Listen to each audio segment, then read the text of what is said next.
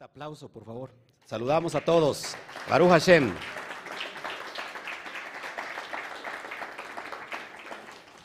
Bueno, tenemos un estudio muy importante, muy interesante, así que antes de dar eh, inicio a este estudio, te pido por favor que si estás en YouTube y no te has suscrito, suscríbete por favor, comparte, pon manita arriba, eso nos ayuda mucho y ayúdanos a compartir por todos lados, por todos tus grupos de WhatsApp y redes sociales.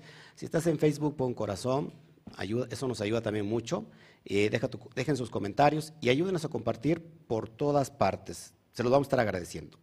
Uno, dos y tres. Shabbat Shalom. Bueno, amada familia, hoy estamos eh, en este tiempo, y qué, y qué tremendo tiempo de hablar de, de Jacob con la lucha en contra del ángel de Elohim. Vamos a ver qué es, quién es el ángel de Elohim. Hay mucha controversia cuando se estudia desde un nivel eh, Peshat, un nivel inferior. Hay mucha controversia que si fue, unos dicen que fue el diablo, otros dicen que no, que fue el ángel de Dios, otros dicen que el que peleó con Jacob era Yeshua, y etcétera, etcétera, etcétera, etcétera se comete un grave error cuando no, no estamos o no nos ponemos los lentes desde el SOT.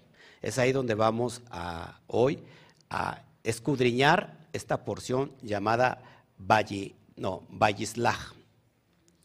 ¿Cómo se dice apóstol en hebreo? Shaliach. Shaliach es, en realidad no significa apóstol, significa enviado. Miren las pestañas de mi hermana, qué, qué bonitas están ahí. ¡Wow!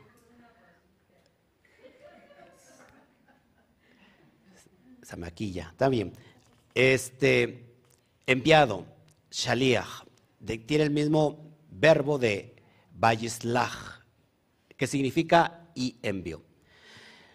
Estamos en la narrativa de Jacob, acuérdense, Jacob tiene mucho miedo, dice, dice la narrativa del texto de la Torah, tiene mucho miedo de su hermano Esaf y huye hacia la tierra de Labán, por lo cual se enamora de una chica hermosa llamada Rachel y trabaja por ella. Cuando trabaja por ella, los años que el suegro Labán le dice, no le entrega a Rachel, sino le entrega a Lea. El chiste que se casa con Lea, pero sigue trabajando para ganarse a Rachel. ¿Cuántos años trabaja? 20 años. 20 años trabajó por Lea, perdón, por Rachel y por Lea y después que él prospera, ¿ok? Llega el momento de enfrentarse, de verse cara a cara con Esaf, con Esaú, su hermano. Tenía mucho miedo de él porque acuérdense que curiosamente le había, eh, en el, sentido literal, le había arrebatado la primogenitura. ¿Ok? Esaf está enojadísimo contra su hermano y Jacob tiene mucho miedo. Y dice el, relato y envía, vamos a, vamos a estudiarlo, que envía a unos hombres, antes de que se vea con su hermano, Jacob envía a unos mensajeros, unos malajín, que se encuentren con Esaf, como, como para aminorar las cosas. ¿Ves en pantalla? Hay una lucha y vamos a entender quién era este personaje misterioso que encontramos en el relato y que pelea con Jacob o en contra de Jacob. Y vamos a leerlo. Vamos para, para allá y vamos a ir escudriñando y sacando, sacando la luz que está aquí, que es, increíble la luz de esta, de esta porción y a mí me encanta. Vaya conmigo, por favor. Vamos al relato de Bereshit o Génesis, capítulo 32, verso 4. Vamos a darle lectura y lo voy a ir escudriñando, explicando paso a paso. No tengo muchas diapositivas hoy. Digo que me fui a las peregrinaciones y entonces ya no me da tiempo. no es cierto. 32, 3 en el original en, el, en la Torah empieza desde el 4. Vamos a leer desde el 3. Cuando lo tengan me dices amén. 32, 3 de Génesis o de Bereshit. Y envió Jacob mensajeros, malajín, delante de sí a Esaf, su hermano, a la tierra de Seir, campo de Dom. Todos son, todo lo que estoy leyendo son códigos. Solamente voy a, a descifrar estos dos versículos. Nuevamente, envió Jacob mensajeros delante de sí a Esaf, su hermano, a la tierra de Seir, campo de Dom, y les mandó diciendo, así diréis a mi señor Esaf, así dice tu siervo Jacob, con Labán he morado y me he detenido hasta ahora. Es lo que dice una versión castellanizada. Vamos a mirar cómo dice en el original. Te lo voy a leer. Vallisla Yaakov Malachim Lefanaf el Esaf. Y dice, y envió Jacob ángeles delante de él a Esaf su hermano. Así le dirán a mi amo, a Esaf. Así dijo tu siervo Jacob, con Labán fui un ajeno. Es muy importante. Con Labán fui un ajeno, porque hay un código aquí y he demorado mi retorno hasta ahora. ¿Qué nos em, em, empieza a, relatar esta narrativa? Que Jacob mandó, envió ángeles delante de sí. Aquí tenemos un relato de ángeles, ángeles que custodian a Jacob, pero también ángeles que, custodian a Esaf. Y vamos a ir abriendo el, bocado porque esto a mí me encanta. Vamos a, leer los textos que traigo preparados aquí eh, en el Zohar Kadosh y vamos a ver qué significa esto de mandó. Estoy en el tomo 5 del Zohar Kadosh, por si ustedes lo tienen en casa y me quieren seguir con la lectura.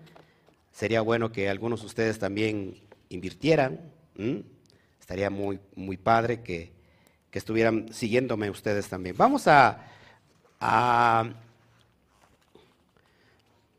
al capítulo 95, que me habla, que nos habla de muchos códigos.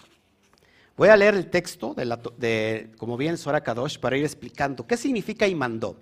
El Zohar te va a explicar qué es este código de mandó. Envió Jacob ángeles. Leo el primer versículo. Y vamos a hablar de por supuesto, que este ángel está en la noche, en la madrugada, se va a encontrar antes de que vaya a enfrentarse cara a cara con su hermano Esaf. Hay una lucha que tiene Jacob en un vado, en un, en un, como en un río, y esto sucede en la noche. Vamos a, ver qué dice el Zohar ¿Quiere escucharlo? Dice así, ven y ve. Está literalmente, literalmente escrito que se va la madrugada, según Bereshit 32, 27. Más bien que amanece. ¿Se acuerdan que dijo el ángel? Peleó con él y ¿sabes qué? Suéltame porque ya raya el alba. Así que este ángel, que es un ángel nocturno, se tenía que ir porque el día estaba amaneciendo. Entonces tenemos un relato aquí eh, una metáfora entre la noche y el día. ¿Qué representa la noche y qué representa el día? ¿Ok? Eh, y este ángel lo tuvo que bendecir. No te suelto hasta que me bendigas. Si es un ángel de la madrugada, de la noche, ¿cómo tiene la capacidad de bendecir lo que vamos a estudiar ahora? Pero ¿cómo sale Jacob de ese encuentro? Sale rengueando todos son códigos y lo vamos a estar estudiando. Dice así, más bien que amanece. Esto es porque en la madrugada el servidor de Saf se hace más fuerte y ataca a Jacob. ¿Quién, quién es el servidor de Saf? El ángel de Saf. Es decir, se hace más fuerte en la noche y está capacitado para atacar a Jacob. Este acto permite a Esab recobrarse y hacerse más fuerte. 96. Pero cuando la oscuridad de la madrugada se va, la luz viene y Jacob se vuelve más fuerte, porque es tiempo de brillar, como está escrito, y el sol se elevó sobre él cuando pasó sobre Penuel y renqueó. Bereshit 32, 32. Así, el sol se elevó sobre él porque era el tiempo de brillar. Estamos hablando entonces de dos cosas, de noche y de día. La luna representa la noche, pero el sol representa el día. A escala del microcosmos, la luna, por ejemplo, en nosotros representa el cuerpo. Mire, el cuerpo tiene que ver con el dominio de la muerte. Y el sol en el microcosmos representa el alma, porque el cuerpo recibe vida a través del alma, es decir, que el cuerpo sin el alma estaría completamente inerte, muerto. Bueno, macrocosmos representa que la luna no tiene luz propia.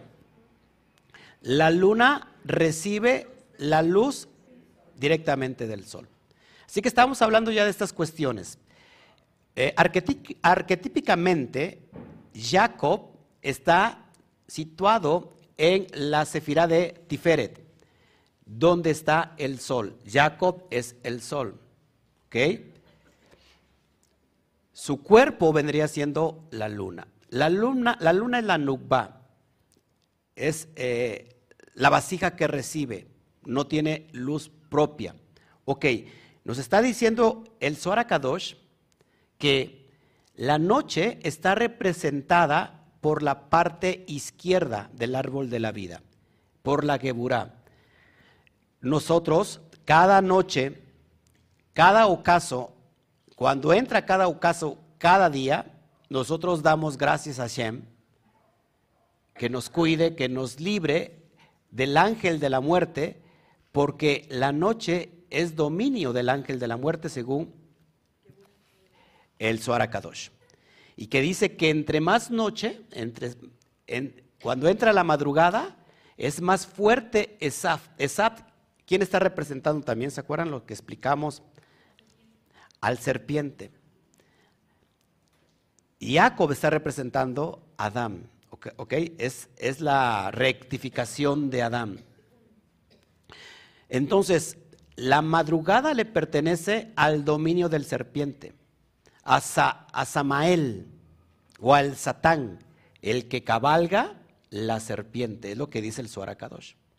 Pero el día está representado por la columna que derecha, que es Gesed y que es bondad. ¿Ok? Esto es para ir entendiendo un poco. Vamos a ver cómo es que sale del encuentro Jacob. Y aquí me estoy yendo y me estoy regresando porque para que ir explicando un poquito y no hacerlo bolas. Voy a tratar de, explicarlo muy, muy fácil. A ver qué, qué traigo aquí de diapositivas para ir enseñándolo. Bueno, ok, vamos a ver la situación de ¿Por qué sale renqueando? Y vamos a hablar del nervio ciático. El nervio ciático se encuentra aquí y pasa por, ajá, por la espalda baja, por la pompa, por el músculo y, da un, y es un dolor ajá, que va desde la espalda hasta abajo hasta tu parte, hasta el pie, hasta el, sí, hasta el dedo meñique. Y es un dolor impresionante. Hay personas que tienen este, este dolor y vamos a explicarlo, qué es el nervio ciático. ¿Qué dice el Zohar Kadosh sobre el nervio ciático? ¿Le parece? Bueno, pongo en pantalla y ahí tienes el nervio ciático. Vamos a ver qué dice el Zohar Kadosh. Voy a leerte el capítulo 99 de este poderoso relato. A mí me encanta todo esto. Dice, por ejemplo, la sinopsis. Rabbi Yijá abre discusión sobre el significado del nervio del muslo de Jacob, que ahora identificamos como nervio ciático.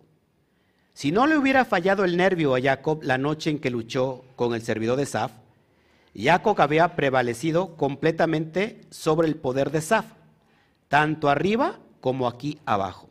Ah, es decir, que Jacob tenía una limitante, un talón de Aquiles, que es el nervio ciático. ¿Ok? Nervio ciático tiene que ver con el sustento del cuerpo. ¿Por qué? Porque si, si tenemos problemas en el nervio ciático, no podemos estar de pie. ¿Me explico? Es decir, no hay piernas, no hay pies. Y, y, para que vayan entendiendo, le voy a dar ya de una vez, así chispazos. ¿Quién no tiene piernas y no tiene pies? Por lo cual, si no tienes, fíjate, si, si, si tú tienes problemas con la ciática, no te puedes parar. ¿Cómo camina la persona? Se tiene que arrastrar. ¿Quién es el que se arrastra? El serpiente. Escuche esto porque es muy importante lo que nos visiona eh, el Zohar Kadosh. Esto es increíble. Sigo leyendo. Rabbi Shimon entonces explica que a causa de que la energía del muslo de Jacob fue rota, la fuerza de los defensores de la Torah fue disminuida. Escuche esto, por favor. Como resultado, ninguno de los profetas, excepto Moshe, fue capaz de retener sus facultades intactas cuando recibía mensajes divinos. Así corresponde a los hijos de Israel preservar el nervio ciático. El lado oscuro, escuche, controla el nervio ciático en todas las criaturas, incluyendo las vacas, para que nadie pueda ser contaminado por comerlo o beneficiarse de este en otras formas. Además aprendemos, los hijos de Israel son responsables de preservar el poder de la Torá apoyando a aquellos que se esfuerzan con ella. Y hoy te voy a explicar por qué tiene que ver esto, por ejemplo, con lo que estamos viviendo todos los mexicanos el día de, en estos días. Las famosas peregrinaciones que se vuelven un caos tremendo. Pero el problema no es el caos que provocan, ni tampoco los accidentes muchos, muchos de ellos de muerte, sino todo lo que tiene que ver en, atrás de ellos en el mundo espiritual. Escuche otra vez, establecer piernas tiene que ver con apoyar el estudio de la Torah. Y, aquí es clarísimo el Suar porque habla del dinero. Y hoy te lo voy a explicar. Sigo leyendo. Vamos a aplicar este pasaje. El nervio ciático afecta la parte baja de la espalda, ojo aquí, y se extiende hacia abajo a través del muslo, que sostiene y soporta el cuerpo. El muslo corresponde a los estudiantes de un sabio justo, quienes apoyan a su maestro o benefactores que asisten financieramente, escuche, aquellos que se ocupan del estudio de la Torah y la revelación de la luz espiritual. Cuando el lado oscuro busca penetrar en un individuo, frecuentemente atacará apoyando elementos que no son tan fuertes como la persona misma. La inclinación al mal golpeará primero a nuestras vulnerabilidades y debilidades. El nervio ciático está instalado el Yetzer Ara, la inclinación al mal. Estos versículos fortifican nuestras defensas. Escuche, lo que vamos a oír es para tener poder, pedir al Eterno la fuerza de Jacob, para fortalecer nuestras defensas. Adicionalmente, despertamos una gran luz espiritual para fortalecer a aquellos que apoyan a los justos en su esfuerzo por revelar la luz de la Torah en todo el mundo. Por eso es necesario, amados, las, la sedacá para las personas que están proyectando la luz de la Torah, porque mientras se proyecte la Torah, le estamos anulando las patas al serpiente. Pero pasa todo lo contrario, que hoy se está en realidad volviéndole a poner las patas y los pies al serpiente. Y es un grave problema. Vamos a ver cómo lo explica el Zohar. El capítulo 99 dice, por tanto, escuche muy bien, los hijos de Israel no comen el nervio ciático, porque él tocó en el muslo de Jacob el nervio ciático. Es decir, la serpiente mordió a Jacob en esa lucha en el muslo. Y ahí se alojó desde siempre el veneno de esta serpiente que tiene que ver con el, nervio ciático. Según 32, 33 de Bereshit. Está, está prohibido, escuchen, disfrutar y aún darlo a un perro. O sea, Prohibidísimo comer el nervio ciático. Los judíos no comen el nervio ciático porque ahí está alojado el Yester Hará, según el Sorakadosh. Y dice, inclusive dárselo a un perro para que lo coma.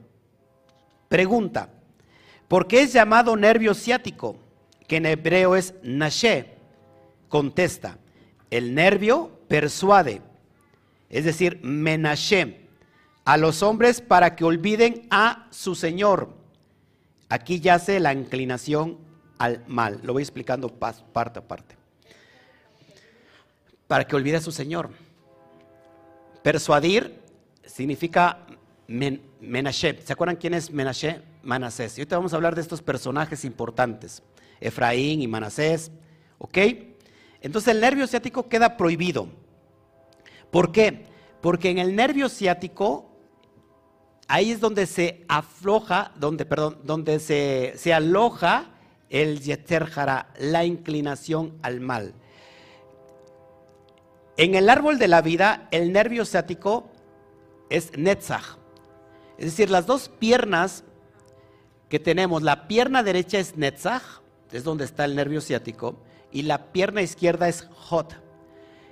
¿Qué quiere decir netzach? Esplendor, y dignidad, grandeza e inmensidad, victoria. Por eso se anula completamente el nervio ciático. No se le da de comer ni siquiera a los perros ahí. Es el lugar donde se adhiere la clipa. Vamos a leer lo que sigue diciendo en el capítulo 100 de Ok, ok, sí. Me está atacando el, serpiente, me quiso... Mire lo que sigue diciendo, por favor, preste mucha atención porque aquí está la mordida del serpiente. Dice capítulo 100 del Zohar Kadosh, cuando el ángel luchó con Jacob, escuche, cuando el ángel, para empezar, ¿quién es este ángel que lucha con, con Jacob? Dice, dice, dice la Biblia, si tú lees en tu Biblia, dice el ángel de Dios. En el original no dice el ángel de Dios, dice el ángel de Elohim.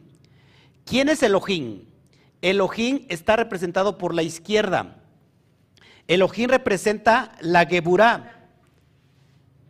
Para que me entiendan, de toda la dimensión de los mundos celestes de arriba, que es el Ein Sof, Abajo tiene como pequeñas agencias donde suministra su poder. Una de esas agencias, por ejemplo, es Elohim.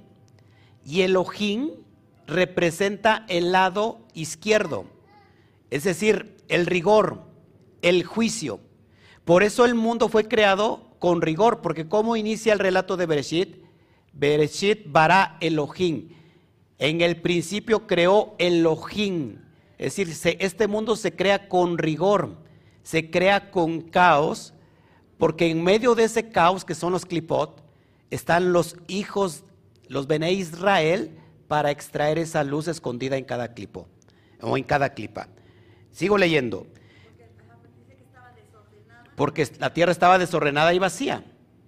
Tou babou. Venimos a esta dimensión en un desorden y nosotros nos encargamos de separar la luz de las tinieblas. Hacemos el trabajo de separar.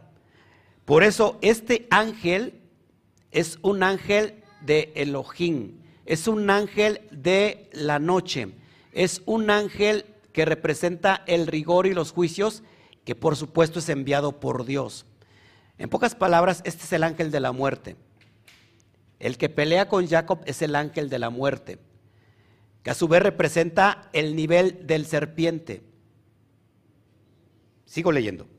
Cuando el ángel luchó con Jacob, no pudo encontrar un lugar débil en, su cuerpo a través del cual vencer a Jacob. Escuche, Jacob eh, era un hombre con fuerza. Jacob representa Tiferet. Jacob representa la unidad, la fuerza de los dos brazos, tanto el derecho como izquierdo. ¿Por qué? Porque Abraham representa la columna derecha, que es el brazo, la mano, ¿ok? Que es eh, Abraham Gesed y Isaac es Geburah. Bueno, Jacob unifica las dos fuerzas y por eso él tiene una fortaleza tremenda. Por eso está representado por Tiferet. Sigo leyendo. Dice, porque todas las partes de su cuerpo eran fuertes y sin debilidad. Y la clipa se agarra solamente en un lugar de defecto y de debilidad. ¿Quién hizo entonces? Dice el texto, y tocó en el muslo, es decir, y mordió la serpiente en el muslo el nervio ciático, su propia clase, esto es la inclinación al mal, que es su propia clase. Y ahí está el lugar de la inclinación al mal, de donde viene para dañar a las gentes. Esto es increíble, lo voy explicando. Así que aquí en el muslo ciático, amados hermanos, está la inclinación al mal. sigo leyendo. 101. Dice, por esta razón, en la Torah se lee, por lo tanto, los hijos de Israel no comen el nervio ciático. Los compañeros dijeron que las partes del cuerpo de un hombre aluden a lugares superiores. Por ejemplo, si el miembro es bueno, atrae bondad. Si es malo, atrae maldad. Así, cada miembro de animal que comemos fortalece al miembro correspondiente del hombre que lo come. Por eso tampoco se come la sangre. Hay gente que le gusta comer la carne en término medio y todavía está la sangre ahí. Prácticamente cuando están ingiriendo la sangre están ingiriendo la parte baja inferior del animal, la parte negativa. ¿Dónde se aloja el nefesh, el alma más baja? En, en el hígado y en la sangre.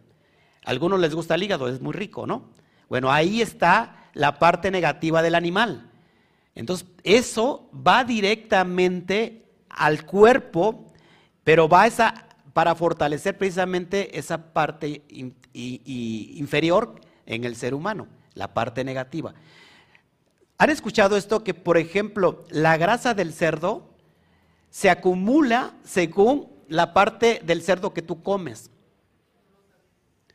Por ejemplo, hay muchos que les gusta el chicharrón, la panza. Bueno, toda esa grasa se va efectivamente a esa, es increíble, a la parte del hombre que es, la, que es el, estómago. Conforme tú comas cualquier parte de, ese animal, ahí se va a ir la grasa. Eso es increíble. Curiosamente, la carne de cerdo dicen que es magra. En realidad, todas las toxinas están en la carne del cerdo. Por eso, si lo que comemos de un animal, tenemos que entender de dónde viene, porque de esa parte si es algo bondadoso, va a ir directamente a esa área de bondad. Pero si esa, esa parte de ese animal es algo negativo, va a fortalecer lo negativo. Por eso no se come en el, nervio ciático. Sigo leyendo. ¿Está impresando interesante? Sí. Ok, fíjese. Repito, si el miembro es bueno, atrae bondad. Si es malo, atrae maldad. Así, cada miembro de animal que comemos fortalece al miembro correspondiente del hombre que lo come.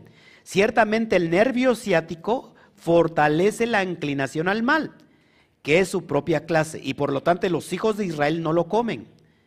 Los hijos de Israel, ¿quiénes son? Los que han elevado la conciencia. Pero las naciones paganas, escuche, pueden comerlo, ya que son del lado y la clase de su ángel Samael, porque refuerza sus corazones.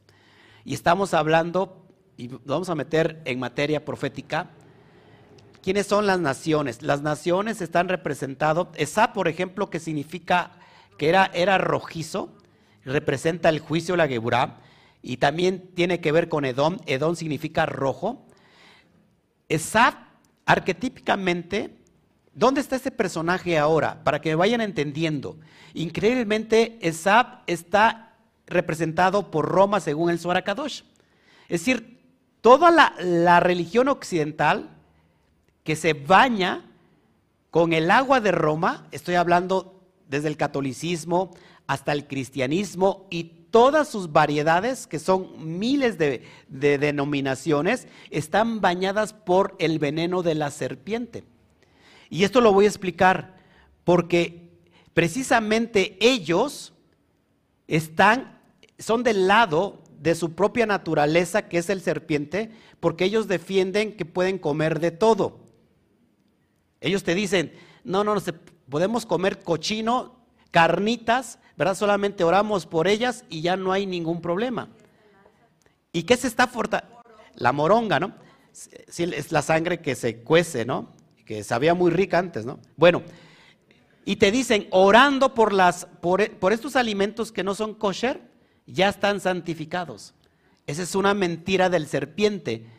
¿Y a quién están alimentando? Al serpiente y le están dando patas al serpiente. Esto es increíble. Está interesante. Entonces, esto fortalece al mal. Sigo leyéndolo. Así que las naciones occidentales están representadas por Samael. ¿Quién es Samael? Satán, el ángel de la muerte. Esto es increíble. 102. Dice, el hombre, mire, mire la importancia de todo esto, me encanta a mí. Tiene 248 miembros en su cuerpo que corresponden a los 200, a 248 preceptos positivos en la Torah y a los 248 ángeles con quienes está vestida la Shejina, llamado según su Señor. Amados, los preceptos positivos son en alusión a que Bené Israel tiene a su favor 248 ángeles que los custodian. Es lo que dice el Suara Kadosh. Pero también hay 365 malajim de la parte izquierda. 103 dice, hay 365 nervios que corresponden a los 365 presentos prohibitorios. Y el nervio ciático es uno de ellos. Corresponden a los 365 días del año, esto es junto con los 10 días penitenciales, siendo el 9 de Ab uno de ellos. El, nuevo, el 9 de Ab, ¿qué pasó en el 9 de Ab? La destrucción del templo.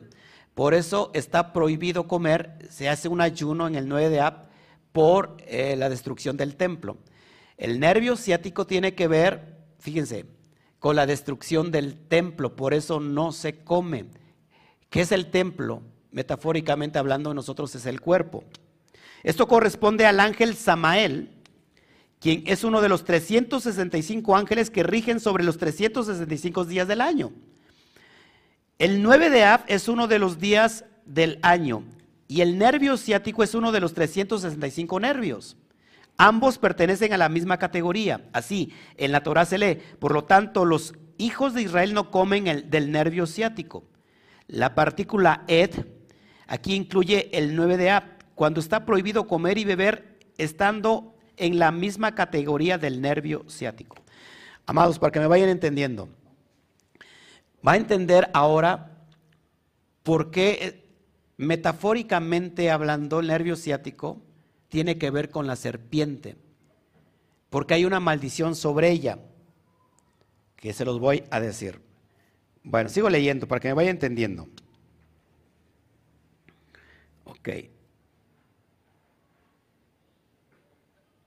Dice, el Santísimo, bendito sea Él, vio todo esto y hay una insinuación a Jacob en el versículo. Y allí luchó un hombre con él, un Ish, un varón. Bereshit 32, 25. Dice, todos los días del año y con todos los miembros de Jacob, pero no encontró lugar de qué agarrarse sino del nervio ciático. Inmediatamente la fuerza de Jacob disminuyó. Entre los días del año encontró el 9 de Af, cuando Samael era más fuerte y fuimos sentenciados, y el templo destruido quien come en el 9 de Ab, come como si fuera del nervio ciático. Rabí Yihá dice, si la fuerza del muslo de Jacob no hubiese sido debilitada, Jacob habría, prevalecido y el poder de Sat habría sido destruido arriba y abajo. Jacob es uno de los arquetipos, uno de los patriarcas que hizo el ticún casi, casi al ciento por ciento. Pero lo único que le falló, dice el Zohar Kadosh, es el nervio ciático donde se aloja el Yeser Jara. Y que ahora todo el mundo, hablando desde este mundo occidental, de alguna manera lucha todavía con esa, esa mordida que dejó el serpiente en el muslo. Sigo leyendo. Vamos a hablar de la profecía. Escuche, porque ya, se pone interesante esto. Rabbi Shimon abrió la discusión con el versículo. Como la apariencia del arco iris que está en la nube en un día de lluvia, así era la apariencia del resplendor alrededor. Era la apariencia de la semejanza de la gloria de Hashem, y cuando lo vi, caí sobre mi rostro. Es lo que dice Jezquel 1.28. ¿Se acuerdan cuando Jacob va al encuentro y se postra siete veces delante de su hermano Esaf? Ya hemos estudiado este versículo, pero ven y ve, está escrito, y no se levantó en Israel un profeta como Moshe. De Barín 34.10 pregunta, ¿cuál es la diferencia entre Moshe y los, otros profetas? Contesta, Moshe se miraba en un espejo claro, Seirampín. Los otros profetas sostenían un solo espejo nublado, que es la nukba. Moshe oyó la profecía de pie y su poder fue fortalecido. Escuche, Moshe oyó la profecía de pie. De pie, es decir, tenía las piernas, tenía el sustento de Netzat y Jod. Moshe oyó la profecía de pie y su poder fue fortalecido. Entendió el asunto completamente como está escrito, en forma manifiesta y no con acertijos oscuros, según Mevinbar 12:8. Los otros profetas cayeron sobre sus rostros en el momento de la profecía y se volvieron débiles porque no la pudieron entender claramente. Esto fue porque tocó el nervio ciático en el muslo y renqueó. Miren, se los explico. Cuando, cuando Moshe sube a recibir la Torah, sube por primera vez y recibe la Torah que estaba descodificada.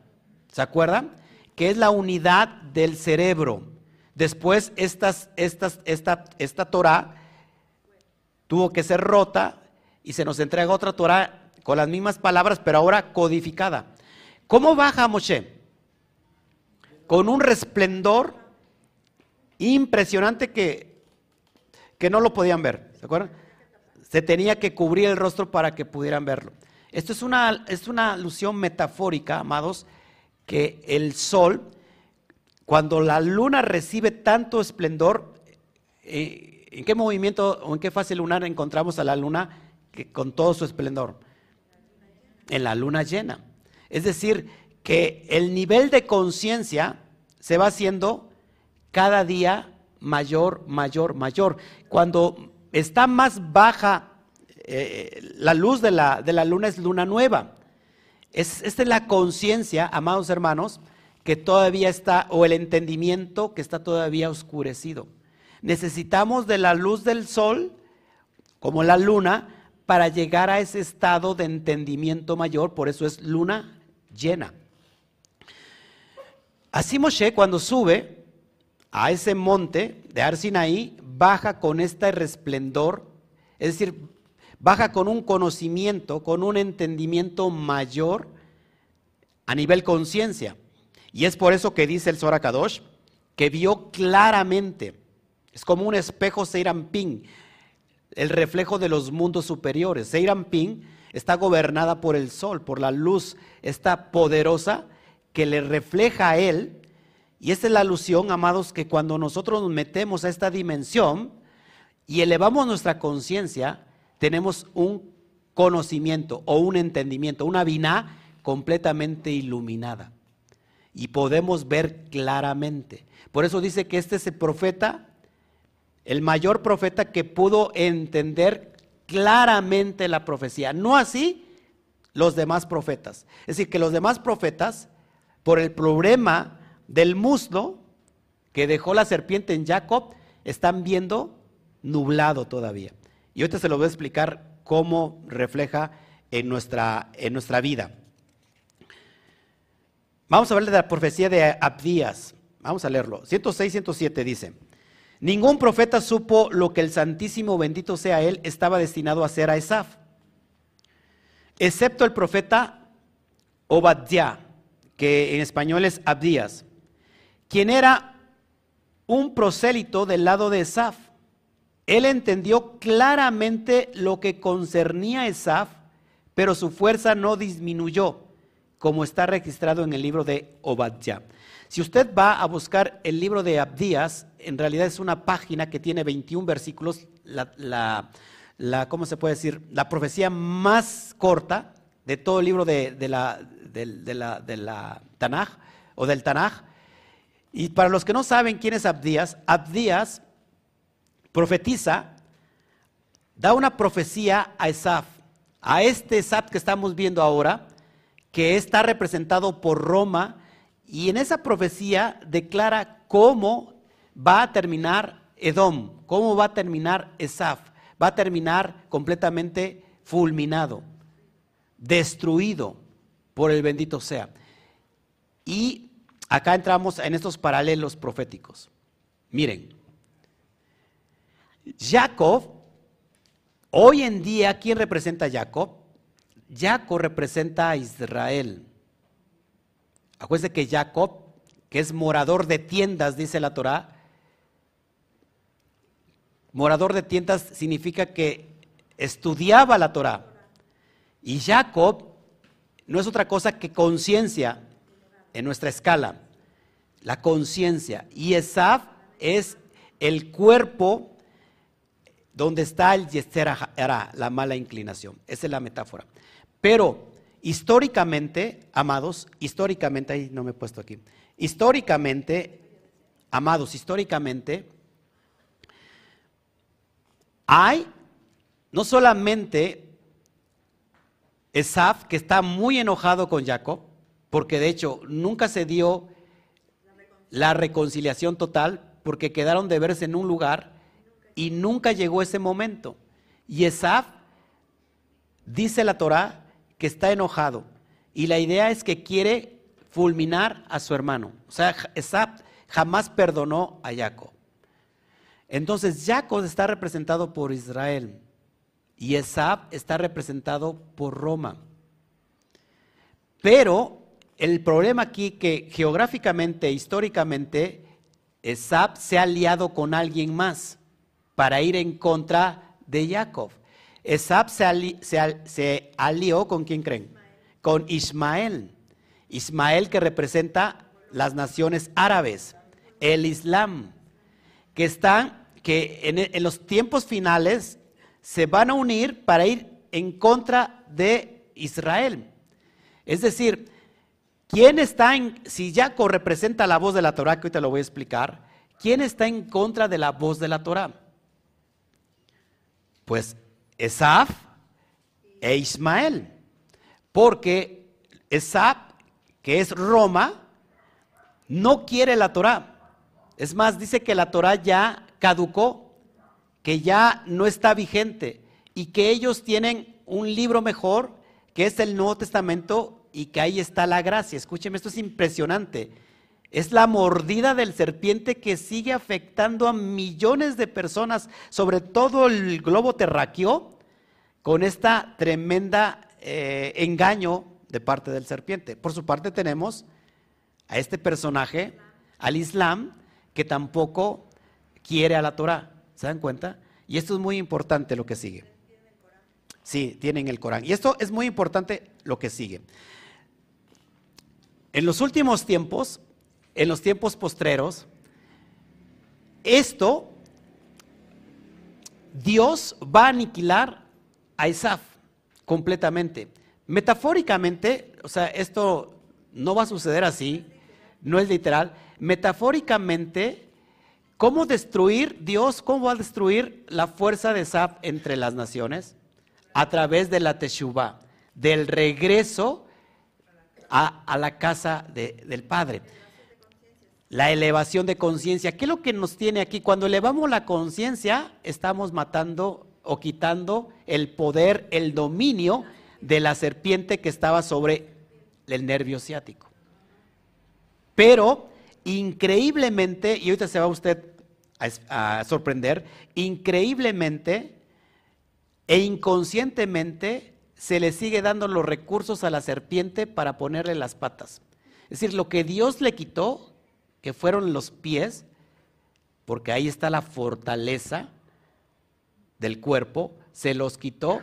Increíblemente el mundo occidental le está dando las patas para que se levante la serpiente, de una manera inconsciente. Yo te lo voy a explicar. ¿Me va entendiendo? ¿Me va agarrando el hilo aquí? Bueno, sigo leyendo. A ver. Lo que sigue es impresionante. Bueno, lea por favor la profecía de Abdías. Son 21 versículos, lea después en su casa y se va a maravillar. Ahí habla de, cómo eh, le dice, te, exaltaste ahí en las, en las partes altas. acuérdense que a Esaf o a Roma se le simbólicamente la, profecía de Abdías da la ilusión del águila. Acuérdate que Roma, los romanos en sus estandartes tenían el águila. Y esto es increíble porque Roma vino en contra de Jacob. Es más, amados, ¿se acuerdan en el relato bíblico quién es el que manda a matar a todos los niños recién nacidos? ¿Eh? Herodes. Bueno, Herodes viene de la descendencia de Esaf. Edomita. Es descendiente directo de Esaf, Herodes. Eso es increíble que va en contra del plan de Israel. Bueno, seguimos, leyendo. Vamos. Si se quiere más, quiero más. Fíjense lo que, lo que viene aquí. Así que estos profetas fueron debilitados y no pudieron percibir y captar la profecía como debieron. La razón es que tocó el nervio ciático en el muslo de Jacob, atrajo y absorbió la fuerza del muslo. El poder del muslo se rompió dejando, dejándolo renco y a todos los profetas en el mundo, limitados en su concepción y entendimiento. Ve y ve. Todos los profetas, excepto Moshe, no entendieron las cosas claramente. Hoy hay profecía en el mundo occidental, ¿sí o no? ¿Y qué te dice un profeta? Si, si nosotros elevamos la conciencia, este profeta recibiría la luz divina de precisamente de quitarle las patas al serpiente, no de darle las patas al serpiente. Increíblemente dice, hablé con Dios, ¿no? A ti te habían dicho mucho, te dice, ¿no? Hoy hablé con Dios y me dijo esto. Y resulta que, que eso que habló con Dios nunca lo llevó a la luz del entendimiento, sino lo, eh, ese, ese Dios con el que habló lo llevó al mismo error, error, error, error. La idea será que habla con Dios ese profeta, porque está, dice, tiene nublado el entendimiento. Sigo leyendo. No hay nadie para apoyar a los estudiantes de la Torah. Escuche, escuche esto, por favor, es increíble. Lo dice el Zohar Kadosh. No hay nadie para apoyar a los estudiantes de la Torah, para darles dinero para sus necesidades y por, y por lo tanto fortalecerlos. La Torah es olvidada en cada generación y su poder es disminuido diariamente porque los estudiantes de la Torah no tienen apoyo. El secreto de renqueo es que nadie da apoyo y fuerza a los estudiantes, es decir, apoyo financiero. Y estos son incapaces de continuar estudiándola. Por lo tanto, el reino malvado se hace más fuerte cada día. Contemplen lo que este pecado causa cuando nadie apoya a la Torah, que es Seirampín, apropiadamente. Los soportes de Seirampin, escuche, son debilitados, debilitados, perdón. Esto es Netzach y Hod de Seirampin, llamados soportes. Ahí está, el, en las piernas está la dimensión profética, amados. Ahí está la profecía. Fíjense. Y como resultado, aquella que no tiene piernas o muslos sobre los cuales pararse, la serpiente primordial es de manera fortalecida. Esto es increíble. Se los voy a pasar en pantalla para que vayan entendiendo esta parte. Amados, hay personas que increíblemente e inconscientemente le están dando piernas a la serpiente. La serpiente recibe una maldición que es precisamente por lo que le has hecho a Adán y a Eva, te arrastrarás, comerás del polvo de la tierra. Es decir, le quitó, porque antes tenía piernas y pies. ¿Qué pasa, amados? Cuando las personas en las religiones otorgan su diezmo, sus ofrendas, a gente que está nublada en la profecía y que lejos de darle soporte a la Torah, le están dando soporte a doctrinas completamente erradas como es el cristianismo y todo lo demás. Es increíble que una persona cuando diezma, esa es una buena acción de diezmar, de ofrendar, pero no sabe que a, a ese sector que se le está dando ese dinero, todo ese sector que es ESAF, está en contra de la propia Torah. Por lo cual, entonces, los estudiantes de la Torah, los maestros de la Torah, no tienen sustento. ¿Por qué? Porque ese sustento que son las piernas se la está dando increíblemente a el serpiente. Es muy difícil mantenerse estudiando la Torah, muy difícil. Muchos, muchos estudiantes están acostumbrados que todo tienen que recibirlo gratis, porque les enseñaron que la Torah no se, no se cobra. Los maestros no cobramos por enseñar la Torah, sino por el empeño y el tiempo que aplicamos nosotros en el estudio de la Torah. Porque nosotros venimos y te licuamos toda la, información para que lo puedas entender. Porque te aseguro que cuando tú lees el Zohar Kadosh no entiendes absolutamente nada. Y uno pasa sus tiempos, horas, desvelos, por la pasión de la luz y de enseñar la Torah. Pero llega un momento que son poquitísimas las personas que nos están apoyando para sostenernos, hablando virtualmente. Y hay personas que quieren recibir, recibir, recibir y nunca, pastor, ¿en qué le puedo ayudar? Roe, ahí le va una ayuda, una sedacá para que siga expandiendo la luz. Y amados, por esa causa, no solamente por aquel que da una ofrenda o un diezmo eh, para las religiones de Occidente, sino para aquellos que no dan para soportar la Torah, porque cuando se abre el estudio de la Torah, se dice que la Torah, el estudio de la Torah soporta al mundo. Y si no hay soporte para el mundo, entonces, ¿quién es el que reina? ¿Quién es el que prevalece? Esaf, el serpiente. ¿Se dan cuenta, amados hermanos? Se nos enseñó que todo debe ser de gratis. Amados, estos libros cuestan. Todo cuesta. Me voy a, voy a meter a la universidad hebrea.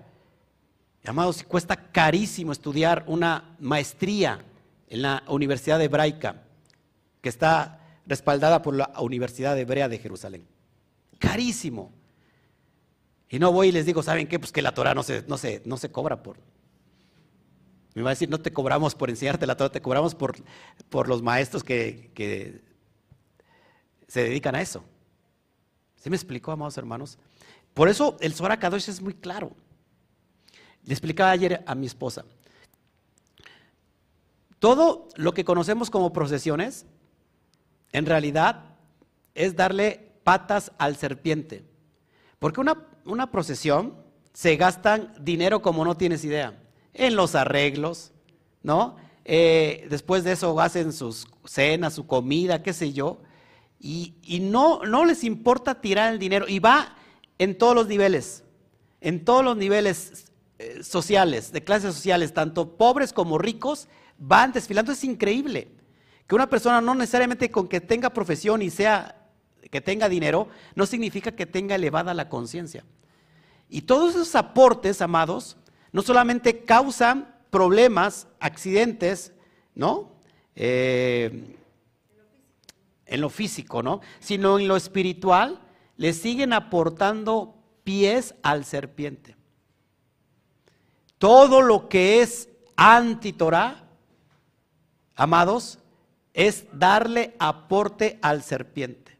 Y entonces el serpiente, el serpiente se levanta cuando ya no tendría que levantarse porque se le quitaron el sustento y el soporte al serpiente. Tendría que seguirse arrastrando, pero la serpiente se va elevando. ¿Quiénes son las piernas de los ídolos?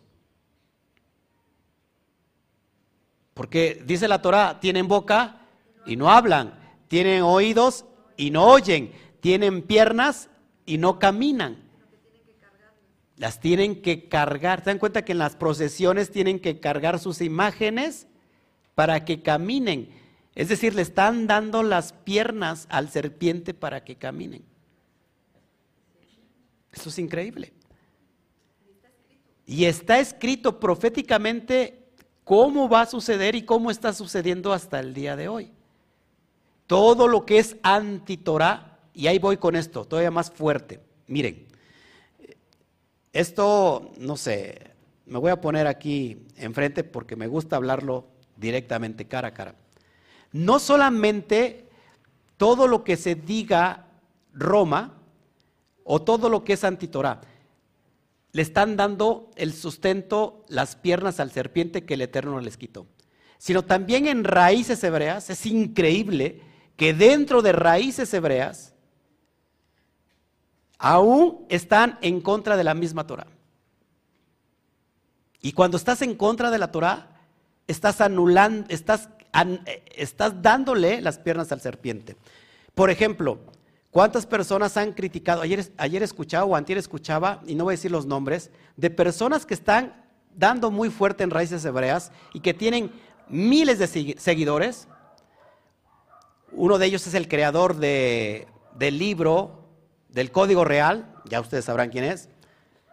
Increíblemente diciendo que este libro es un libro de brujería, de hechicería, de amuletos cuando el Zohar Kadosh nos habla únicamente de la Torah y él mismo advierte que vendrán estos ajenos a hablar en contra de la misma Torah. El Zohar Kadosh habla únicamente y exclusivamente de la Torah. He escuchado que los que enseñan el Zohar Kadosh les enseñan a fumar ayahuasca para que tengan sus este, revelaciones. ¿Cuándo les he enseñado eso?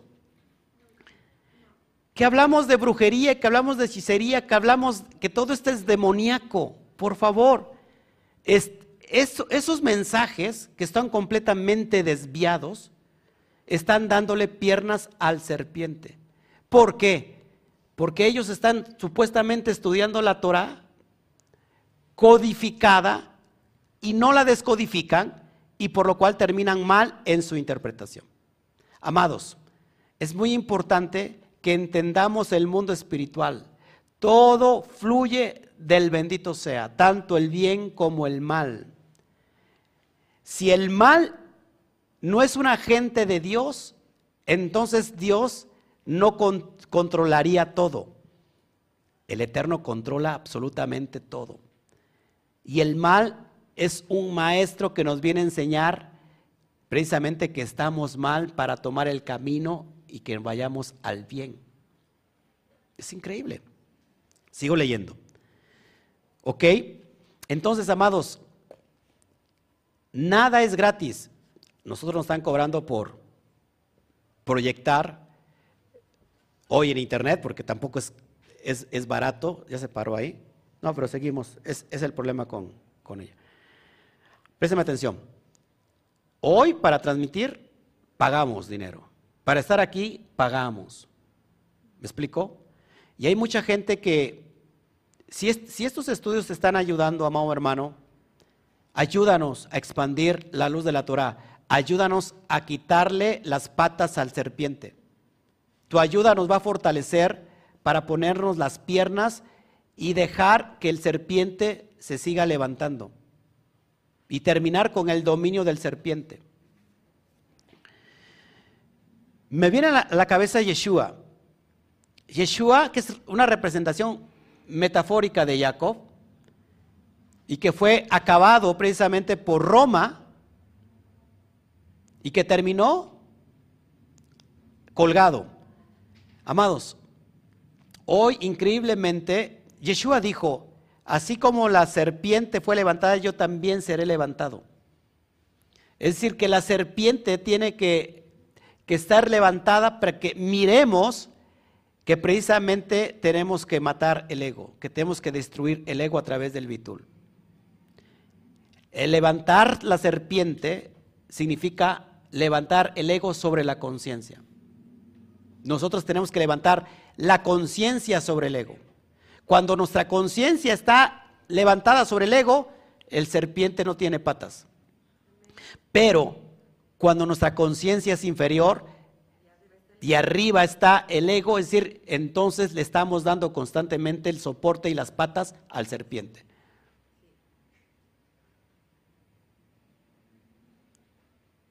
Todo lo que es antitorá es darle patas al serpiente. En todos sus niveles y en todas sus formas. La Torah se hizo para descubrir los secretos que hay en ella. ¿Cómo voy a descubrir los secretos que hay en ella?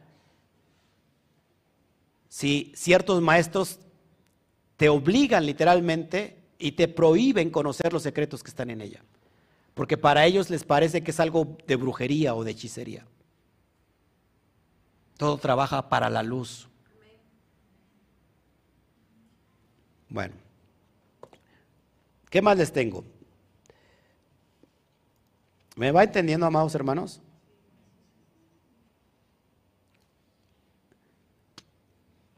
Sigo, sigo leyendo. Él abrió la discusión con el versículo y Hashem Elohim dijo a la serpiente, porque hiciste esto, eres maldita entre todos los animales, sobre tu vientre te arrastrarás. En Bereshit 3.14. Ahí está la maldición del serpiente. Pregunta, ¿cuál es el significado de sobre tu vientre te arrastrarás? Responde, sus soportes fueron rotos, es decir, sus piernas fueron rotos, rotas. Sus piernas fueron cortadas y no tenía nada sobre lo cual pararse. Así, cuando Israel no apoya la Torah, esto es, no provee para aquellos que se ocupan en su estudio, fortalecen a la serpiente dándole patas sobre las cuales pararse, porque el otro lado es construido sobre la falta de santidad. Y te lo dice el Zohar Kadosh, no te lo estoy diciendo yo, el Zohar Kadosh te lo está diciendo claro. Hay personas que están acostumbrados a decir, no, yo ya no doy nada porque ya no hay que darle nada, ya no hay templo. Te estoy diciendo que todos esos pensamientos negativos de no otorgar nada, dice, yo en lugar de dárselo a alguien que está estudiando Torah, se lo doy al pobre, al necesitado. Bueno, pues las dos cosas son importantes. Una cosa es sedacá y otra cosa es maser. Estamos en el mundo del 10% nosotros. ¿Por qué la Torah pide el 10%? No es algo eh, que venga por decir una cantidad. Amados, el 10% representa el mundo físico donde estamos. Así que a ese 10% nosotros le otorgamos ese 10% que no tiene nada que ver con nosotros. Y aunque no hay templo, que de hecho ni habrá porque el templo representa el cuerpo, y que esta Torah tiene que seguir expandiéndose.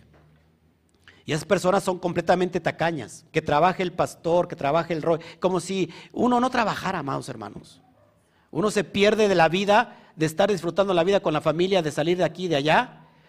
Yo anteriormente solamente un día le daba a mi familia, pero veía que mi hijo también se estaba como que desviando. Y muchas veces llegan los hijos a odiar el ministerio porque dice, papá se interesa más por los problemas de, los hijos de los, de los hermanos y de los propios hermanos y de uno se olvida. Amados, hoy le estoy otorgando a mi familia dos o tres días a la semana, porque así debe de ser. Y por otro lado, amados, también estoy muy, muy completo, muy contento porque el Eterno es el que nos sostiene. Yo no trabajo en, en algo secular. Pero estoy decidido hoy y creo que eh, estoy pensando en trabajar secularmente ya. Porque de esto no se vive uno, no se sostiene. Porque la impregnación del serpiente es tan fuerte que no solamente es Saf, que es el que representa la morir de serpiente, sino en toda la humanidad hay una falta y un desapego de, ¿cómo es la palabra? De agradecimiento. Entonces, amados hermanos, como yo quiero seguir sosteniéndome y tengo mis necesidades, voy a, voy a trabajar secularmente también. Y esto es una realidad. Y creo que usted, usted, se queda pensando, ¿cómo trabajar secularmente? Y el trabajo que empleo, créame que es arduo, muy arduo. Pero, ¿qué es lo que tengo que hacer?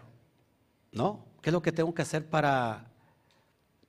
Porque a mí no me gusta pedir, ni nunca les voy a pedir nada, en absoluto. En toda mi vida solamente he cobrado un seminario. De todos los que he dado, un seminario solamente lo he cobrado. Y hay gente que no lo tomaron porque les pareció muy caro. Pero amados hermanos, tenemos que quitarle las patas al serpiente.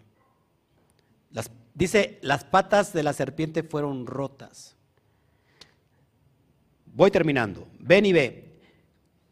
Cuánto engañó, cuánto engaño y maldad empleó este jinete de la serpiente, que es Samael, contra Jacob esa noche. Conocía bien el versículo. Escuche, la voz es la voz de Jacob pero las manos son las manos de Saf. Bereshit 27, 22. Lo cual significa que si la voz de Jacob, que es la voz de la Torah, es interrumpida, el poder es transferido a las manos de Saf. Escuche, por tanto, buscó en todos lados para dañar a Jacob y detener la voz de su Torah. ¿Cómo se detiene la voz de la Torah? Con artimañas en contra de la propia Torah. La ley caducó. La ley es para los judíos. La Torah, fúchila, guácala, ¿qué es eso? Salte de ahí. Y curiosamente personas que están acallando la voz de la Torah están siguiendo a un personaje que es judío, que es rabino y que enseñó Torah. Y curiosamente sus disques seguidores no siguen lo que enseñó el maestro sino todo lo contrario. Pamplinas. ¿Se dan cuenta? A mí me, se me hierve, me, me el buche, me reyerve la sangre que personas que apenas empiezan les quieran decir que sálganse de ahí porque eso está mal. ¿Y qué está mal? La Torah, eso ya no es para nosotros, estamos en la gracia. ¿Qué es la Torah, mis hermanos? La gracia. Así que la, la voz de la Torah es representada por Jacob. Cuando quitamos el poder de Jacob, quitamos la voz de la Torah. ¿Se dan cuenta? Sigo leyendo. ¿Ya se aburrió?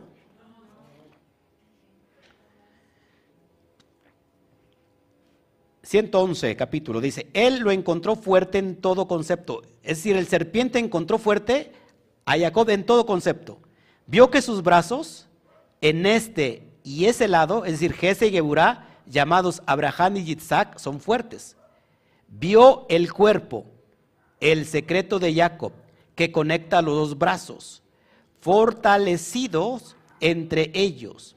Vio el poder de su Torah fuerte en todo concepto y temió no poder prevalecer sobre él. ¿Qué hizo? Inmediatamente tocó el hueco de su muslo, los soportes de la Torah. ¿Qué son los soportes de la Torah? El apoyo financiero. ¿Qué son los soportes de la Torah? Quitar toda la doctrina anti-Torah empleó astucia contra él diciendo, ahora que los soportes de la Torah están rotos, escuche, la Torah ya no puede ser fuerte y las palabras de su padre serán cumplidas. La voz es la voz de Jacob, pero las manos son las manos de Saf. Y sucederá cuando te rebeles que arrancará su yugo de tu cuello, según Bereshit 27:40. La voz representa la voz de Jacob, las manos son, las manos de Sab, es decir, las manos representan las obras. Y te lo te lo voy a enseñar en, en el árbol de la vida. Lo que estás viendo en el árbol de la vida, que es Netzadihot, precisamente son el soporte del, mundo, del árbol de la vida, de nuestra conciencia. Precisamente el Eterno le quita este soporte a la serpiente.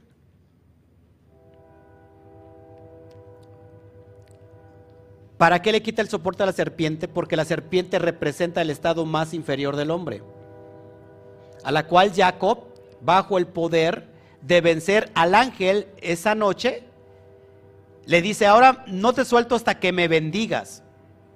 Entonces la serpiente habló mal de él.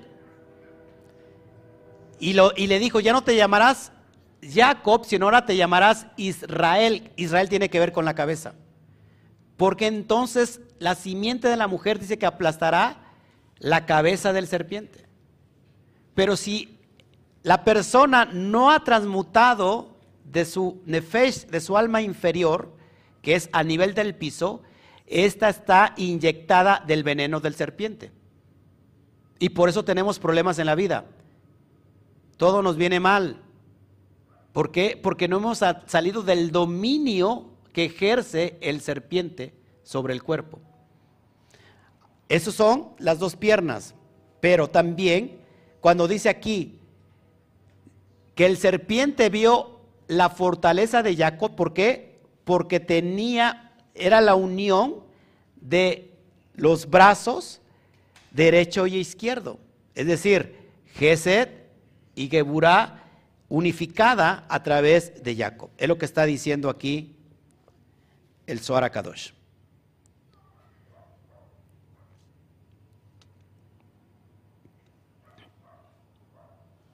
Mírenlo en pantalla para que vaya, vayamos analizando todo esto. 111, dice así, él encontró fuerte en todo concepto, bueno, ya, ya lo leí, porque ¿cuál es el secreto de Jacob? Es el que conecta los dos brazos, Geset y Geburah. ¿Cuál es el secreto en el mundo micro, microcósmico, para nosotros, para enfrentar al serpiente. Nosotros tenemos una batalla diaria con Samael, con el cuerpo, con el serpiente. ¿Cuál es el mayor enemigo que hay que vencer? No es alguien externo. Somos nosotros mismos que tenemos que vencernos, vencer el propio ego. ¿Cuál es el secreto de la fortaleza de Jacob? Escuche, la unificación de Gesed y de Geburah. Es decir, equilibrando el amor y asimismo el juicio. Porque siempre estamos o bien de un lado o estamos del otro. Somos extremistas y esto nos afecta porque entonces le damos dominio al serpiente. Un ejemplo básico. Una persona que es maltratada por su esposo le hace esto y le hace aquello, bueno, que el, maltrato no inicia en el matrimonio, inicia desde el noviazgo.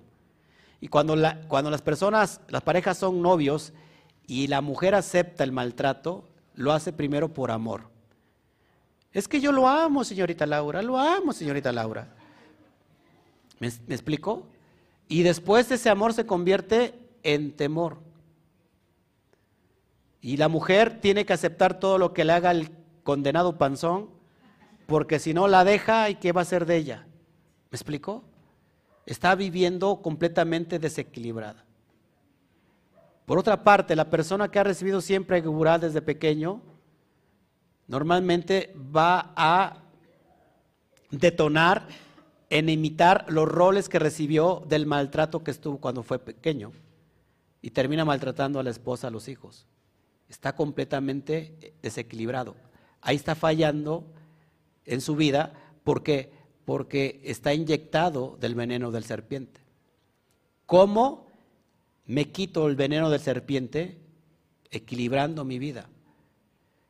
Como dijera, ni tan tan, ni muy muy. Ni tanto que queme al santo, ni tanto que no lo alumbre. ¿Me está entendiendo? Hablando de santos. Es así como yo elimino el veneno del serpiente en mi vida. ¿Por qué? Porque me sé dominar a mí mismo.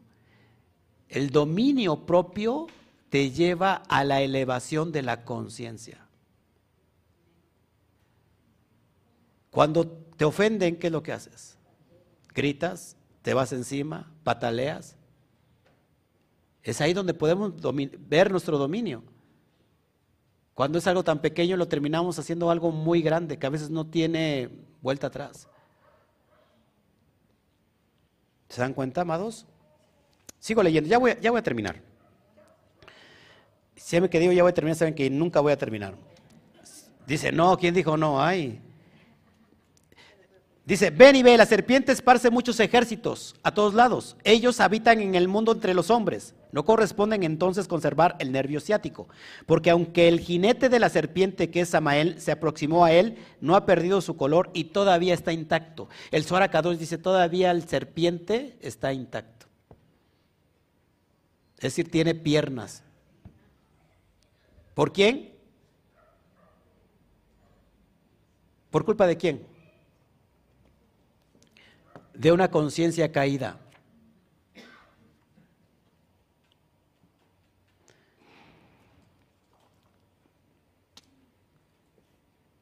Rabí Yesá explica que el versículo tocó el nervio ciático en el muslo de Jacob es similar al versículo quien toca el cadáver de un hombre. Por eso dice que el, el, nervio ciático está equiparado con el cadáver de un hombre. O sea, es algo impuro. Es, es una alusión a la impureza. El nervio ciático tiene que ver con todo lo impuro en el ser humano. ¿Dónde inicia lo impuro? En los pensamientos. Y los pensamientos están gobernados, negativos están gobernados cuando una conciencia está completamente exiliada de su propósito. Bueno, ya para ir cerrando y, no aburrirlos, a ver qué traigo más aquí. Para ir cerrando y no cerrando. Bueno, dice, dice el Soracado, se lo digo rápido, que Labán, su suegro, fíjense, era hechicero. Y que todo todo lo que Vilán sabía, ¿se acuerdan del brujo Vilán?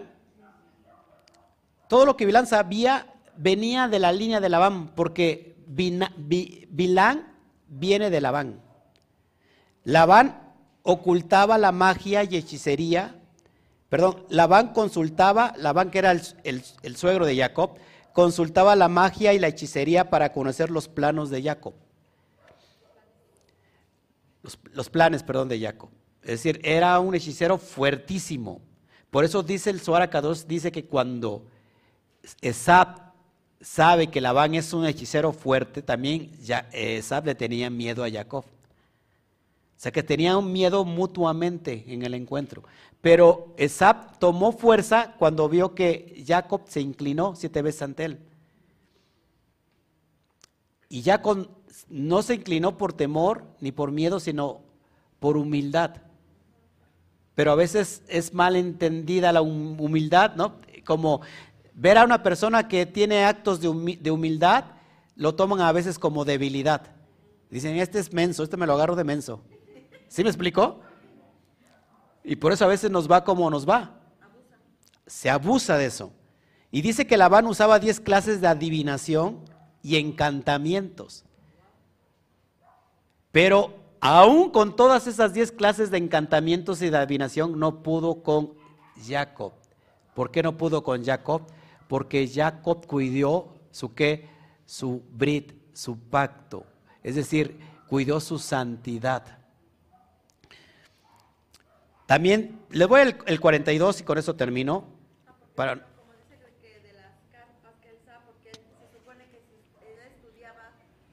Exactamente. Por eso tenía fortaleza. Miren, con eso termino.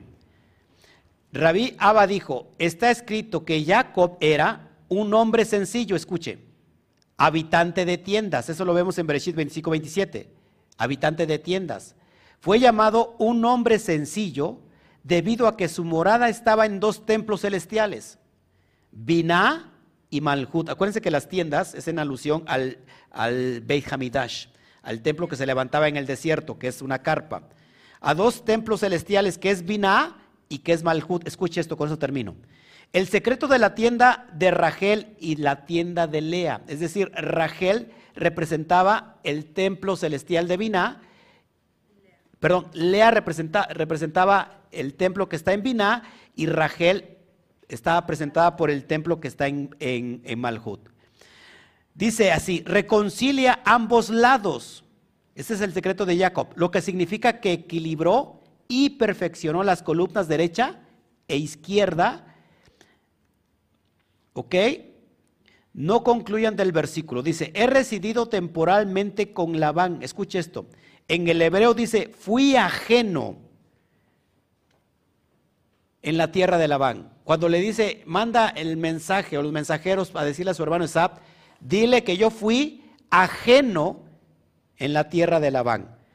Por ejemplo, la palabra ajeno en hebreo, presta atención, ya voy a terminar porque esto es muy importante, es el punto del pastel, la cereza del pastel para cerrar con broche de, oro.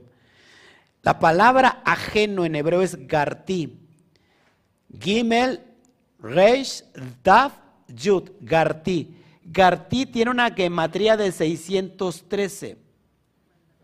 Es decir, fui ajeno en la tierra de Labán. Aunque estuve con Labán prácticamente no me ensucié no me hice como él. Por eso el poder eh, de hechicería que tenía Labán no pudo con Jacob, porque 613 es en alusión a los 613 misbot de la Torah.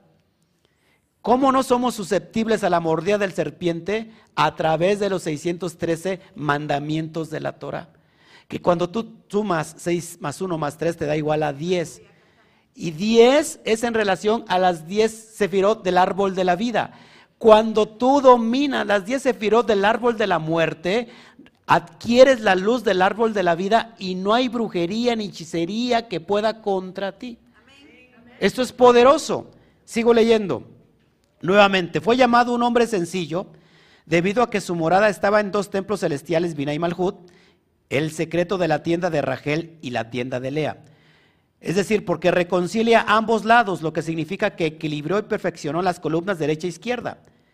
No concluyan del versículo. He residido temporalmente con Labán, escuche, que estaba contaminado por el pronóstico de Labán, pero a la luz de la observancia del de Rabí Yehudá, de que uno busca a uno de su misma clase, de acuerdo con la pregunta de Rabí Yitzhak.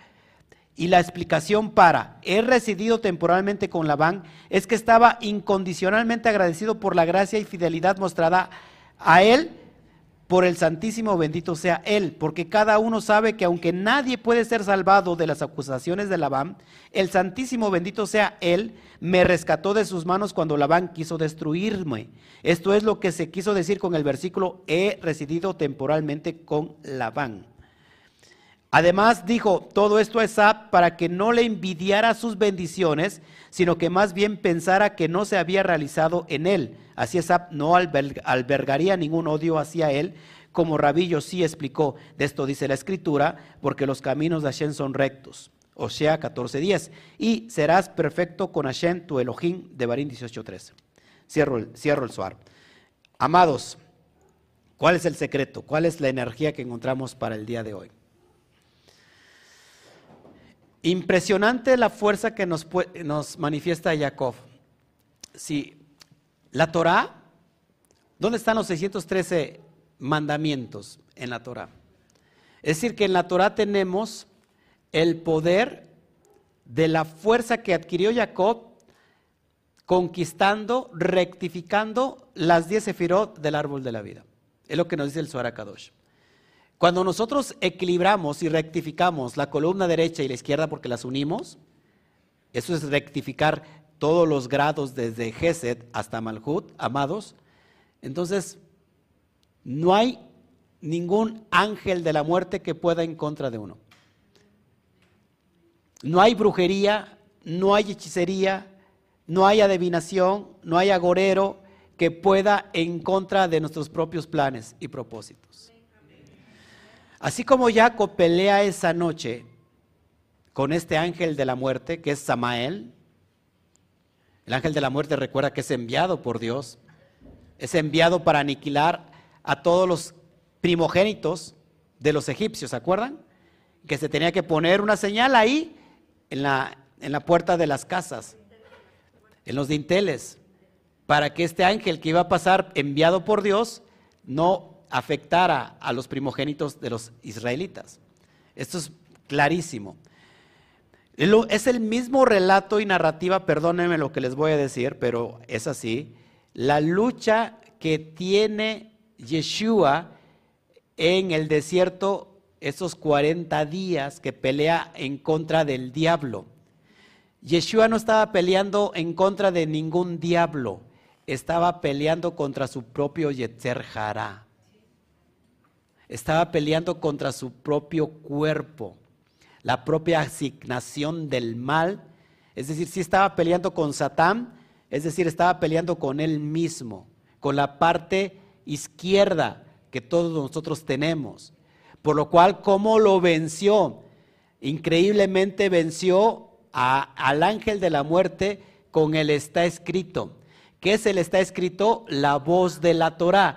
¿Qué es la voz de la Torah? Jacob, que representa Tiferet, el punto, el, centro neurálgico de todo Seirampín. Que cuando nosotros estamos iluminados en esa dimensión de conciencia, nosotros podemos luchar contra nuestro propio Satán y vencerlo. ¿Se dan cuenta?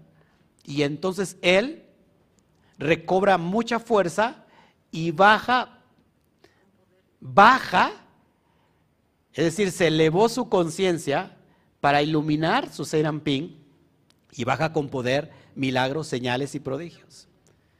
Esto es lo que, lo que pasa cuando nosotros estamos equilibrando constantemente eh, nuestro centro, ¿no? Cuando estamos uniendo parte, la parte la columna derecha e izquierda y entonces estamos elevando la conciencia. Miren, el secreto de Jacob que habita en tiendas es aquella persona que habita en, el templo. ¿Qué es habitar en el templo? Habitar en el templo, en el árbol de la vida, es estar en Tiferet, donde está el sol el sol de justicia. Y esa, ese Tiferet nos lleva a la dimensión de unificar Jotma y Binah. Es decir, la parte cerebral, izquierda y derecha, y cuando unificamos se nos da el conocimiento. El conocimiento de que, como siempre lo he dicho y me gusta repetirlo una y otra vez, de que soy hijo, de que soy heredero, de que podemos decir entonces yo y el Padre uno somos. Si me has visto a mí, has visto al Padre. Ese es el yihud que tanto se espera a nivel conciencia que hagamos hoy toda la humanidad. Porque si hacemos eso, habremos de bajar sí a sí al Mashiach. De otra manera no viene Mashiach, sino viene de elevar nuestra conciencia. Cuando estamos en nuestro templo y emulamos a, Jacob a través de su fuerza, y entonces subimos porque ya no hay velo, el velo se, rasgó de arriba para abajo, el velo que está en la cámara del lugar que divide el lugar santo del lugar santísimo fue rasgado, es cuando unimos Abba con Ima, padre con madre, para que se dé la gestación de el niño, del hijo que representa el conocimiento, y este conocimiento se eleva a la dimensión de mundo de arriba que es Atzilut. Cuando estamos en Atzilut todo es unidad. Keter, Jodmai, Vina, todo es unidad. Y ahí el Padre nos quiere. Cuando estemos ahí, no hay patas del serpiente. Cuando todos lleguemos a ese nivel, amados, vamos a entender que la Torah, la luz de la Torah, no es solamente para el pueblo judío. No es para el judaísmo es para toda la humanidad. Porque metafóricamente no hay ningún enemigo que hay que aniquilar y que hay que matar. El enemigo es aniquilar nuestro propio Yetzer Hará a través del Bitul. ¿Qué es el Bitul? La negación, la aniquilación al ego. La luna que está en Yesod representa el ego del hombre, del ego cómo se, se exporta públicamente. Si ese ego, que es la luna, no está iluminada por el sol, que es Tiferet. ¿Quién está en Tiferet? Jacob. Entonces seremos unas personas completamente egoístas. Cuando se nos llega la luz de Tiferet, es decir, Tiferet está el ego, el ego interno, el, el yo interno, el yo profundo, aquel que, que, tiene una relación directa con el bendito sea. Y cuando esa relación ilumina nuestro ego exterior, hemos aniquilado el ego negativo. Y lo hemos transmutado a este ego de amor, de cordialidad, de, de armonía, de, del, del darse. Y entonces, amados, estoy recibiendo la luz de Jacob. Entonces, por lo cual estoy recibiendo vida. Porque la luz que tenemos en el mundo físico no es propia. La luz que tenemos es reflejo de los mundos superiores. Así como la luna recibe la luz del sol y entonces tiene, tiene vida en sí misma, también nosotros recibimos la luz de los mundos superiores para cumplir este propósito en la vida. Así como el alma da luz al cuerpo, porque si el cuerpo no tuviera la luz del alma, estuviéramos completamente muertos. Amén. Espero que todos lleguemos a este nivel de conciencia. ¿Para qué? Para hacer bajar a Mashiach de una vez por todas.